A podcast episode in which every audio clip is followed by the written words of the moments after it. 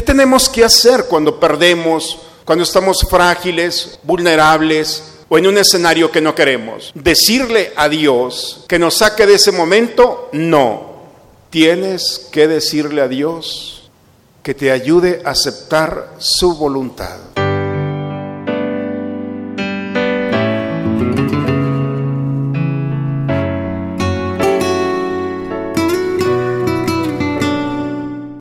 Bienvenidos a la Santa Misa. En aquel tiempo comenzó Jesús a anunciar a sus discípulos que tenía que ir a Jerusalén para padecer allí mucho de parte de los ancianos, de los sumos sacerdotes y de los escribas, y que tenía que ser condenado a muerte y resucitar al tercer día. Pedro se lo llevó aparte y trató de disuadirlo, diciéndole, no lo permita Dios, Señor, eso no te puede suceder a ti. Pero Jesús se volvió a Pedro y le dijo, apártate de mí, Satanás, y no intentes hacerme tropezar en mi camino, porque tu modo de pensar no es el de Dios, sino el de los hombres. Luego Jesús dijo a sus discípulos, el que quiera venir conmigo, que renuncie a sí mismo, que tome su cruz y me siga, pues el que quiera salvar su vida, la perderá, pero el que pierda su vida por mí, la encontrará. ¿De qué le sirve a uno ganar el mundo entero si pierde su vida? ¿Y qué podrá dar uno a cambio para recobrarla? Porque el Hijo del Hombre ha de venir rodeado de la gloria de su Padre, en compañía de sus ángeles, y entonces le dará a cada uno lo que merecen sus obras. Palabra del Señor.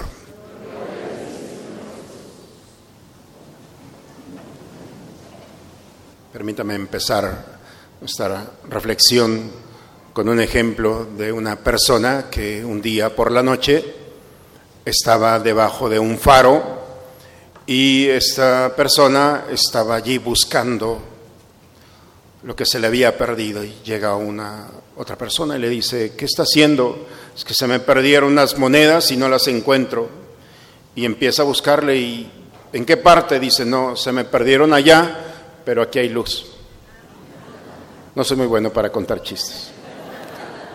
Pero a veces andamos buscando en otra parte lo que hemos perdido en otro lugar. Y es ilógico como esta. La oscuridad donde hemos perdido nuestra historia también es muy importante y a veces queremos olvidarla. Hay gente que dice, no, olvida el pasado, olvida ese momento de dolor.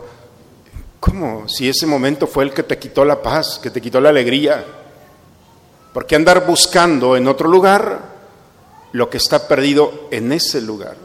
De eso trata la, la palabra de Dios.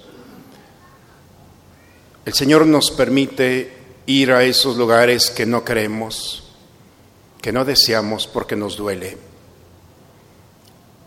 Quienes hemos vivido un poco más que los jóvenes o los niños, podemos entender más fácilmente la palabra de Dios. La terapia no es solamente ir a un lugar para sanar, es para poder entender el proyecto de Dios en nosotros. Y por eso las lecturas del día de hoy nos conducen de una manera extraordinaria. El profeta Jeremías está pasando por un momento difícil y a nadie le gusta porque nadie quiere ser infeliz, menos que esté mal de la cabeza. Todos buscamos la realización, el éxito, la salud, todos buscamos vivir bien, ser felices, pero la, la, vida nos sorprende con escenarios en los que parece que están en contra de lo que nosotros deseamos. Y entonces cuando nosotros entramos a un escenario o la vida nos permite entrar a un escenario, entonces vivimos la frustración. Y la frustración que vivimos tiene muchas formas de vestirse. Una de ellas, la más peligrosa, es la violencia, culpar a los demás por lo que yo he vivido. Y si no encuentro un culpable, bueno, pues el culpable por naturaleza es Dios. Dios me ha permitido vivir esto y cuánta gente está molesta con Dios. La pregunta del día de hoy, ¿alguno de ustedes se ha molestado con Dios? Digo, tranquilos, nos van a ser los primeros. Hay una lista Y la lista hoy la hemos escuchado. El profeta Jeremías está molesto con Dios. Me sedujiste, Señor, me dejé seducir. Tú fuiste el que empezó esta historia, yo no te busqué, tú me buscaste. Fuiste más fuerte que yo, me venciste. Pero, ¿para qué? Para hacerme el hazme reír de todos, se burlan de mí, empiezan a hablar de mí. Es más, están buscando la forma de lastimarme por tu culpa. El culpable es Dios. Y él toma una decisión molesto, ya no quiero nada de ti. ¿A cuántas veces me han dicho, Padre, cada vez que me acerco a Dios me va mal, por eso me alejo? me quiero acercar a Dios y me empieza a ir mal y hablan mal de mí. Bueno, tranquilo, le digo, el profeta le pasó lo mismo. ¿Sabes qué? Ya no voy a hablar más de ti. Porque cada vez que hablo de ti es oprobio, burla, tristeza. Es más, ya no me voy a acordar de ti. Dígame si el profeta no vive, no está viviendo lo que nosotros, sino de todos algunos. Cuando le hemos dicho a Dios, no te entiendo. ¿Sabes lo que provocas? O sea, tú lo provocas. Ni hablaré más en tu nombre. Está tocando las fibras más sensibles de un hombre, de un profeta, y es nuestra historia. Dice, pero, pero no puedo, porque dentro de mí hay un fuego ardiente encerrado en mis huesos y por más y que me esfuerzo por contenerlo, no puedo.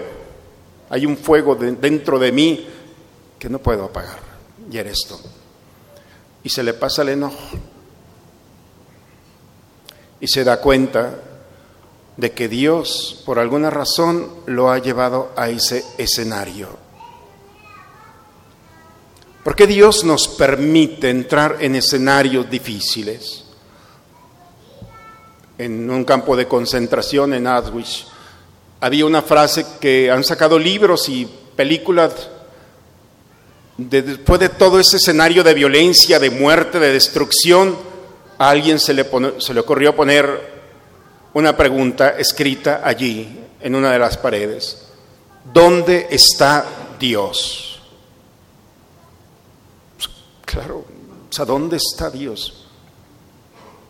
¿Cuántas veces como sacerdote en estos años me ha permitido vivir este dolor? ¿Dónde está Dios, Padre?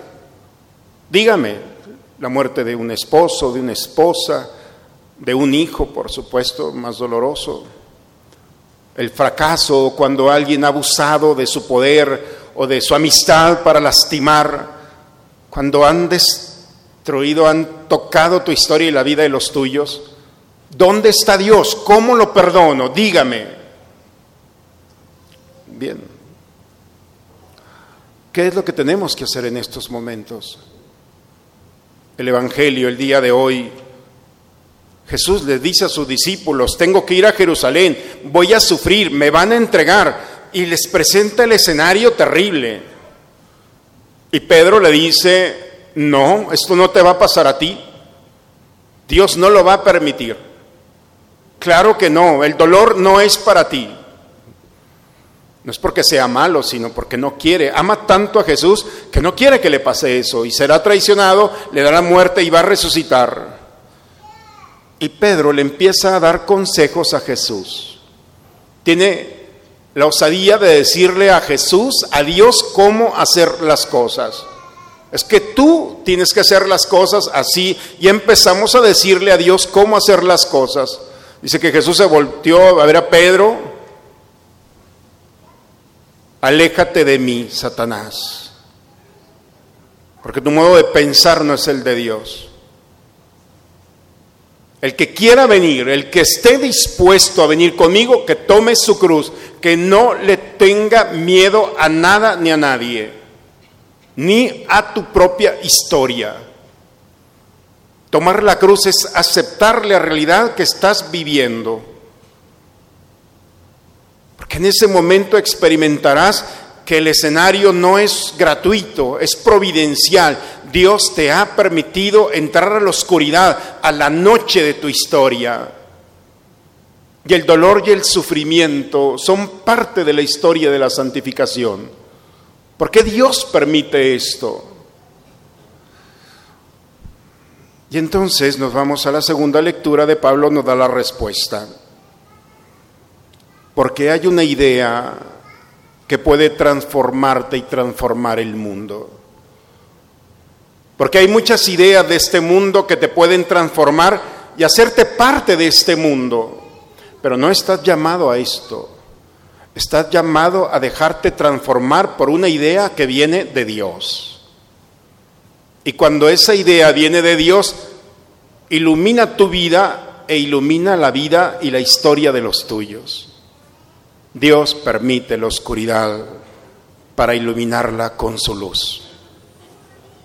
Por eso, cuando Dios nos permite entrar en escenario de oscuridad, no podemos decirle a Dios, quítame este momento, sácame de este momento, no lo quiero, y empezamos a presionar y a decirle a Dios que tiene que terminarse ese, escenario. Y se prolonga. Un minuto para dentro de la tormenta parece un año. ¿Qué tenemos que hacer cuando perdemos, cuando estamos frágiles, vulnerables o en un escenario que no queremos? ¿Decirle a Dios que nos saque de ese momento? No. Hoy Pablo, la carta a los romanos, nos dice, tienes que decirle a Dios que te ayude a aceptar su voluntad. Ponerte de rodillas y decirle, Señor, que se haga tu voluntad y ayúdame a entender este momento. No es sácame de aquí, que no se acabe esto, no, no te va a hacer caso aparte. Dios permite ese escenario para ser humilde y decir, Señor, ¿cuál es tu voluntad? ¿Qué es lo que quieres en este momento de mí?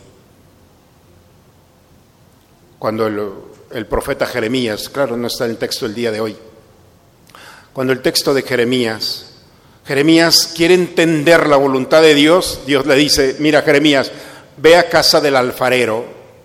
Y va a casa del alfarero y cuando llega el hombre está trabajando con terracota y está haciendo allí una, una vasija y de repente se le viene abajo. Dice que el alfarero tranquilamente vuelve a tomar la terracota y con tranquilidad le vuelve a dar nuevamente forma. Cuando todo se cae, cuando la obra parece que no tiene sentido, entonces Dios lo único que está haciendo es que nuestra terracota en sus manos está tomando una forma más perfecta. Dios nos permite entrar en esos escenarios para descubrir que no son para quitarnos nuestros tesoros, sino para pulirlos, para encontrarse con nosotros y para que podamos entender que todos los escenarios que parecen una amenaza no son más que espacios privilegiados donde se encuentran los verdaderos tesoros del alma, de la mente y de nuestra historia. Por eso el sufrimiento y el dolor no son escenarios de frustración, son espacios privilegiados para entrar no solos o solas. Si vamos a entrar a la oscuridad, tenemos que entrar con esa luz que ilumina, que es el Señor. Y entrar en esos momentos pidiéndole, Señor, que se haga tu voluntad. Lo acepto, me duele, no quiero, pero no te voy a decir qué hacer. Lo único que quiero decirte es que me ayudes a perfeccionar esta voluntad tuya en mí. Dime por qué estoy viviendo esto. Y entonces encontraremos lo que Dios nos ofrece en los momentos de oscuridad para ser tu luz, para ser tu fortaleza, para ser tu consuelo, para ser misericordia, para ser tu sabiduría. Hoy la palabra del Señor nos invita, hermanos, a tomar nuestra cruz. Y la cruz es toda mi vida oscuridades y luces, fracasos, éxitos, escenarios que acepto y escenarios que he olvidado porque me duelen. Hoy el Señor nos invita a buscar en esos escenarios de oscuridad el gran tesoro que has perdido y está allí. No andes buscando lo que perdiste en otro lugar.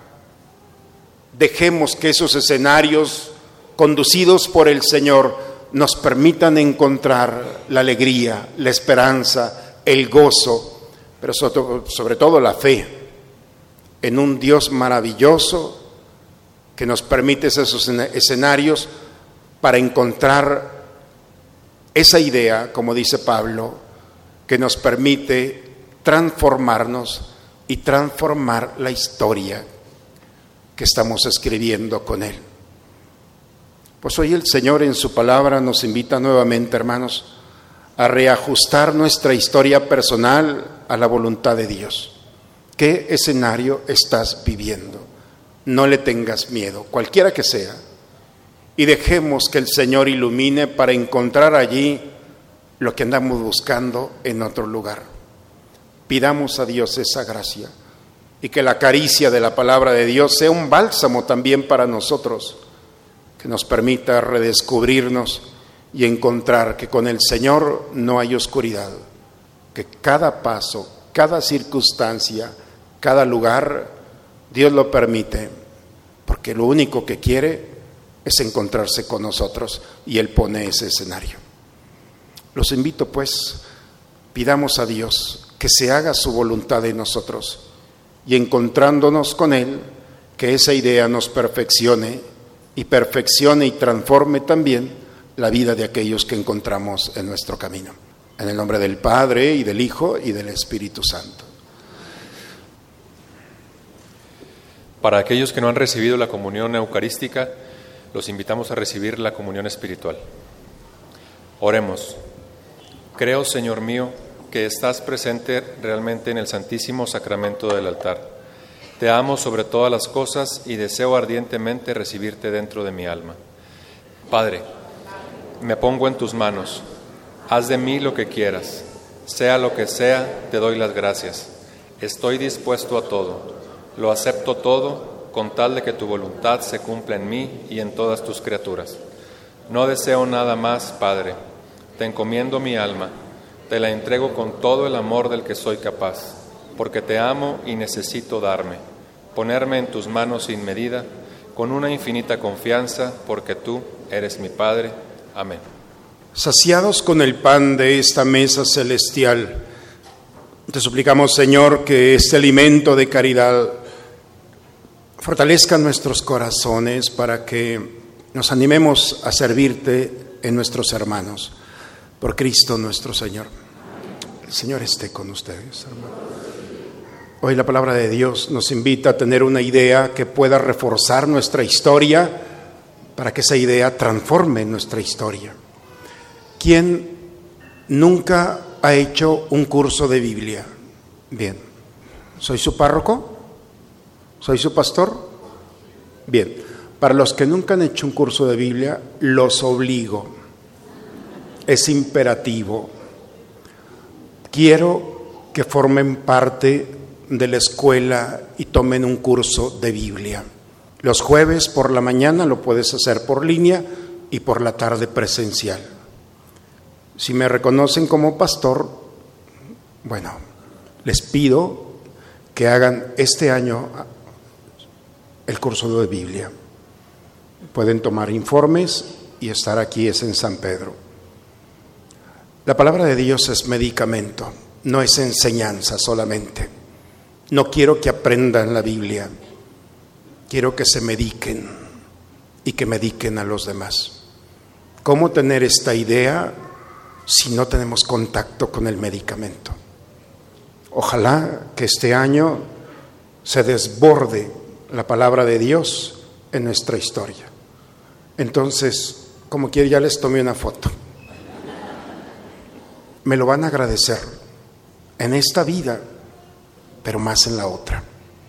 No es una obligación, no crean, pero es un deseo de que tengamos todos una idea que nos ayude a tomar nuestra cruz y a decirle en la oscuridad a Dios, pero en serio, que se haga tu voluntad en tu enfermedad que te ha perseguido y que no la quieres, que Dios sea un bálsamo para ti.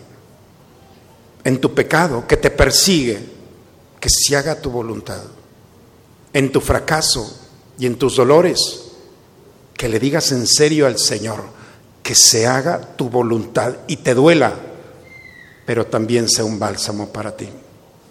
Ese es el fruto de la palabra de Dios. Déjenme ayudarlos y déjense ayudar. ¿De acuerdo? Ojalá, aquí están los requisitos. Es nada. Si tienen Biblia, tienes medicamento. Y este mundo necesita de esa idea.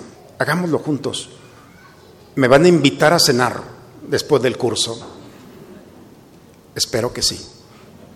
Y vean de lo que vamos a platicar en esa mesa, con la Biblia allí. Van a ver cómo Dios va a entrar con todo su amor para que después de tantas quejas como el profeta Jeremías le digas, Señor, qué maravilla es tu voluntad. Aceptémosla. Este es el regalo de este domingo y es una caricia para ti. Hagámoslo juntos, ¿de acuerdo? El Señor esté con ustedes. La bendición de Dios Todopoderoso, Padre, Hijo y Espíritu Santo, descienda sobre ustedes, sobre sus familias y permanezca siempre. Hermanos, con el gozo de aceptar la voluntad de Dios, iluminando nuestra vida, vayamos a dar testimonio de este encuentro. La misa ha terminado. Están abiertas también las inscripciones para confirmación para los chicos que tienen 14 años y para los niños de primera comunión. Bien, pues hay mucha actividad que estamos empezando un tiempo maravilloso para todos. Muy bonita semana. Dios los bendiga. Gracias quiero darte por amarme.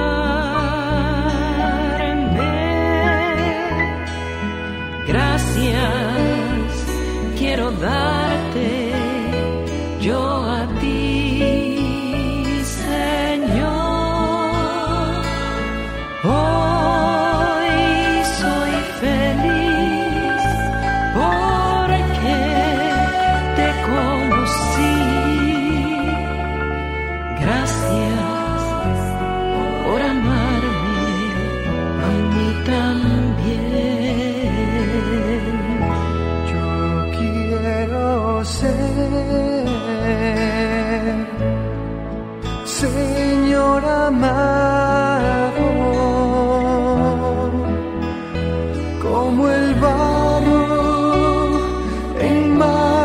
del alfarero.